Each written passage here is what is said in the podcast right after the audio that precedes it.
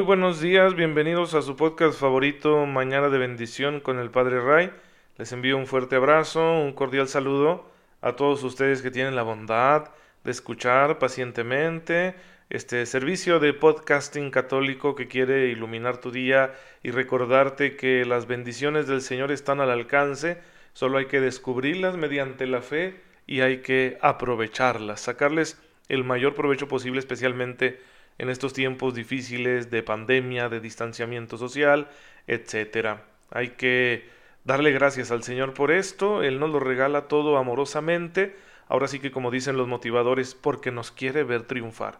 Realmente nadie tiene un mayor interés en nuestro éxito personal, completo, integral, que el Señor Todopoderoso. Y qué mejor motivador que el Espíritu Santo. Así que, hermanos, eh, llénense de este espíritu positivo, no por buena vibra, como dicen por ahí, sino porque confiamos en que a pesar de todo lo malo que está pasando, Dios tiene el mundo en sus manos y está actuando de maneras misteriosas para salvar a la humanidad y tal vez hoy quiere actuar a través de ti y por eso te presenta sus dones para que los aproveches y colabores con Él en la salvación de la humanidad. El día de hoy la iglesia nos invita a recordar a San Marcelino Champagnat, un eh, joven francés que se preparó para el sacerdocio. Fíjense que era compañero de San Juan María Vianney, del santo cura de Ars, el sacerdote más famoso del mundo, por decirlo así. Y era su compañero, pero antes de la ordenación, él junto con otros decidieron formar una congregación religiosa que se llamó los Hermanos de María, los Maristas. El propósito era principalmente difundir la devoción a Nuestra Señora en el mundo entero pero realizando labores apostólicas, sacerdotales, para cumplir con esa misión que ellos mismos se habían dado, descubrieron que mucha gente a su alrededor era ignorante de la religión cristiana, eran analfabetas religiosos y entonces se dispusieron a crear una escuela para llevar educación humana y cristiana a las gentes pobres de aquella nación en Francia.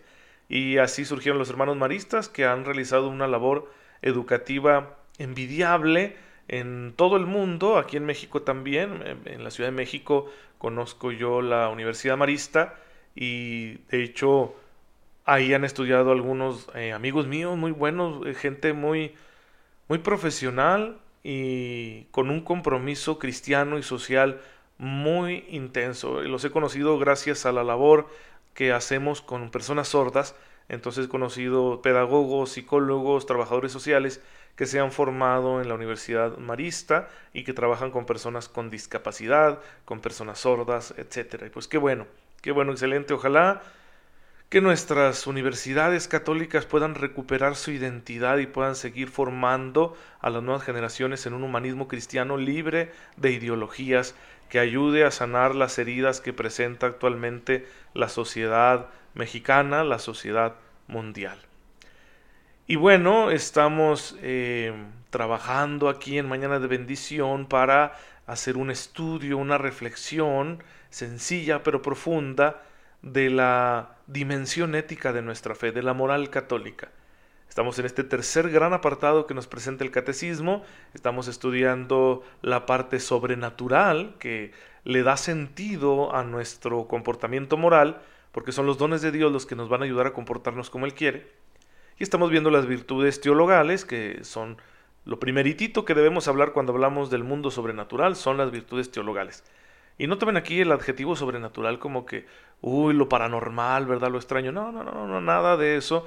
Nosotros por sobrenatural entendemos aquellas acciones divinas que se realizan a favor del hombre y que van más allá de lo que ya poseemos por naturaleza. A eso le llamamos sobrenatural. Ya vimos la virtud de la fe, estamos ahora viendo la virtud de la esperanza.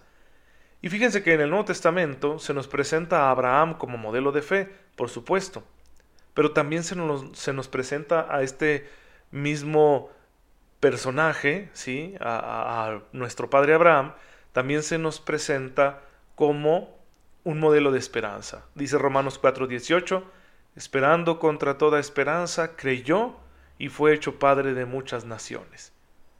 ¿Qué era lo que más deseaba Abraham? que era lo que Abraham quería para ser feliz, tener un hijo. Sin embargo, todo apuntaba en contra de esa posibilidad. Todo estaba en su contra. Y de hecho, en algún momento, desesperados, él y su mujer, pues eh, recurrieron a una situación extraña para que Abraham tuviera un hijo, ¿no? Sara renunció a darle un hijo y entonces le dijo, ahí está mi esclava, ¿verdad? Y engendró un hijo con ella, que va a ser Ismael. Pero el Señor reprendió a Abraham y le dijo, esta no es la manera en cómo yo voy a cumplir mi promesa contigo. Tienes que esperar todavía un poco más, tienes que confiar en mí. Entonces esperó y por fin tuvo a su hijo Isaac, un hijo perfectamente legítimo, que sería su heredero y que gracias a él pues se convertiría Abraham en padre de muchos pueblos, porque Isaac engendraría a Jacob, Jacob tendría un montón de hijos, ese montón de hijos crecería hasta convertirse en el pueblo de Israel, y así, gracias a la fe de Israel, Jesucristo nuestro Señor el Mesías extendería ¿sí? el, el amor de Dios, la doctrina del amor de Dios a todos los pueblos de la tierra y en ese sentido espiritual, no solo físico, todos somos hijos de Abraham. Todos los creyentes nos consideramos hijos de Abraham. Por eso ese cantito que estaba un poco ridículo, ¿verdad? Que surgió en contextos eh, carismáticos de nuestro padre, a, nuestro padre Abraham, y se lo ponemos a los niños, ¿no? Nuestro padre Abraham. Y pues, ¿por qué lo cantamos? ¿Por qué se lo enseñamos a los niños? Precisamente para entender que tenemos esta unidad en la fe, que es el cumplimiento de una promesa divina, una promesa que Dios hizo a un hombre al que Dios amaba y le cumplió lo que le había prometido. Y entonces Abraham fue dichoso, así también nosotros podemos alcanzar la dicha si confiamos en el Señor y si aprendemos a esperar. Esta esperanza sobrenatural que el Señor nos da mediante el bautismo, porque recuerden que las virtudes teologales eh, con certeza sabemos que nos son infundidas en el bautismo, la fe, la esperanza y la caridad son una infusión, ¿sí? un baño que, que nos da el Señor en su amor cuando somos bautizados. Tenemos esa certeza, pues la esperanza obviamente tiene que desarrollarse, esta esperanza sobrenatural, junto con nuestra esperanza humana. Y por eso nuestra esperanza humana eh, requiere, para ser un buen vehículo para la esperanza divina, nuestra esperanza humana requiere unos elementos eh, constitutivos que deben estar maduros. En particular, que exista una formación afectiva, porque la esperanza humana es querer conseguir algo que nosotros deseamos, ¿sí? algo en lo que nosotros hemos puesto nuestro afecto, queremos conseguirlo, lo deseamos. Si no educamos el deseo, entonces el corazón se nos puede perder e ir destruyendo la esperanza humana. Y si la esperanza humana se destruye, será muy difícil que la esperanza divina, teologal, sobrenatural, pueda actuar en una persona.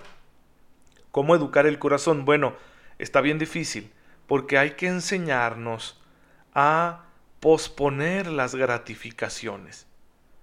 Si yo no soy capaz de renunciar a los placeres inmediatos, y me quedo atrapado en ellos y los busco obsesivamente, queriendo una satisfacción inmediata siempre, voy a dejar pasar cosas muy buenas y muy grandes y además mi voluntad no se va a fortalecer.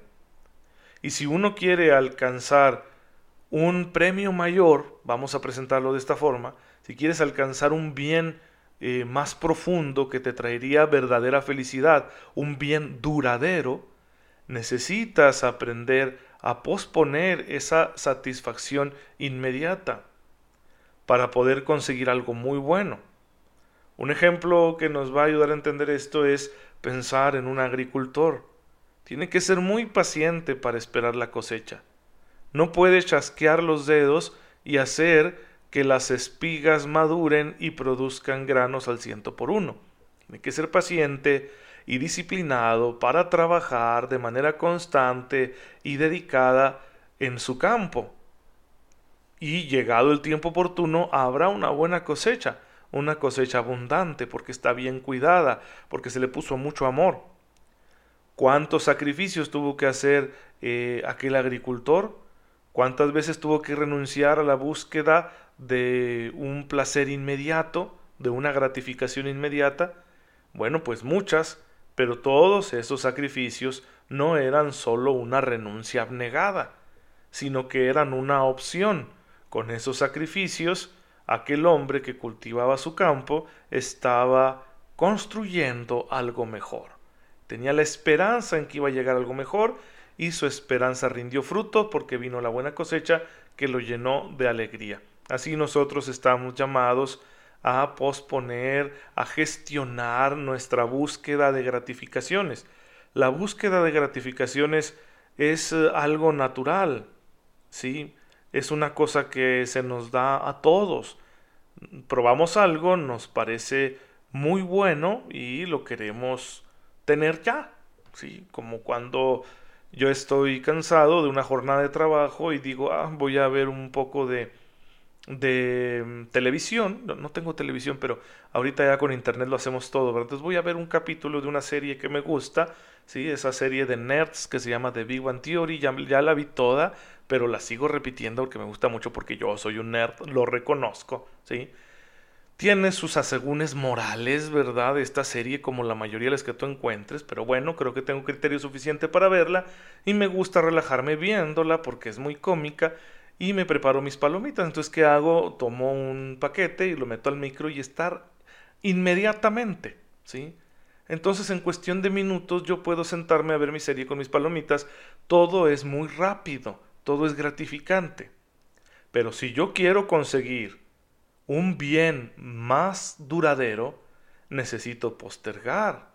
¿sí? Necesito decir, híjole, ¿cómo quisiera ahorita ponerme a ver mi serie con palomitas? Pero tal vez lo voy a dejar para después porque hoy necesito estudiar algo y estar preparado porque en 15 días voy a dar una conferencia y quiero que esa conferencia sea de provecho necesito que sea de provecho para las personas. ¿Por qué? Porque ese es el sentido de mi existencia. Yo trabajo para que a las personas les aproveche mi predicación, les aproveche el mensaje de la palabra de Dios del cual yo soy portador. Y si no me dedico a hacer bien las cosas, voy a hacer un trabajo mediocre que me va a dejar insatisfecho, a la gente la va a dejar descontenta y mi vida sacerdotal puede empezar a perder su sentido. Entonces, no, yo quiero que mi vida tenga sentido y ser útil para la vida espiritual de mis hermanos, porque para eso me puso el Señor, y voy a decirlo de esta manera también, y para eso me están manteniendo los fieles, para que yo los alimente con la palabra de Dios en todo momento, para que les administre los sacramentos. Y si no lo hago bien, pues qué clase de, obrero soy, ¿no? No puedo ser un obrero fiel para el Señor si no hago bien lo que me toca. Pues en fin, para poder conseguir la cosecha que yo espero necesito tener paciencia y posponer gratificaciones, administrarlas bien, no perder mi tiempo y conseguiré lo que quiero. Y esto es muy importante para la espiritualidad cristiana, porque insisto, la virtud teologal de la esperanza solo produce frutos permanentes y profundos en el alma si nosotros colaboramos cuidando nuestra capacidad humana de esperanza, si aprendemos a educar el corazón, a educar nuestros deseos. Hay un salmo muy bonito que ustedes pueden encontrar en la Biblia, el Salmo 126, que dice, los que siembran entre lágrimas cosecharán con gritos de júbilo. Hoy hay que sembrar con esfuerzo, y el esfuerzo duele, y a veces uno llorando tiene que trabajar pero estamos trabajando con la esperanza, ¿sí? la confianza en Dios de que llegará nuestra buena cosecha y algún día vamos a cosechar entre gritos de júbilo. No solo porque después de un tiempo tú puedas conseguir algo bueno dentro de esta vida terrena, que claro que ahí también está actuando Dios, sino porque nosotros anhelamos la cosecha final, la del último día, la del juicio. Y entonces Ahí, cuando el Señor premie nuestra amorosa respuesta de fe al Evangelio que hemos recibido y que hemos vivido en plenitud, entonces entraremos al banquete preparado para nosotros desde antes de la creación del mundo y nuestro Señor nos dirá, pásale, siervo bueno y fiel. Por eso es muy importante la esperanza. Pues pidamos hoy y siempre al Señor que nos ayude a hacer bien este trabajo. Padre, Gracias, porque nos infundes la esperanza de la vida eterna que anima nuestra existencia. hasta que un día podamos contemplar tu rostro cara a cara. Ayúdanos, Señor, mientras permanecemos en este mundo, a poner todo de nuestra parte para que tu Espíritu actúe a través de nosotros y nos, nos, mantenga una esperanza viva todos los días, a pesar de las tribulaciones. Por Jesucristo nuestro Señor. Amén. El Señor esté con ustedes. La bendición de Dios Todopoderoso, Padre, Hijo y Espíritu Santo, descienda sobre ustedes y los acompañe siempre. Gracias por estar en sintonía con su servidor. No se olviden de rezar por mí, yo también lo hago por ustedes. Síganse cuidando, si pueden quédense en casa y nos vemos mañana. No, perdón, hasta el lunes, si Dios lo permite.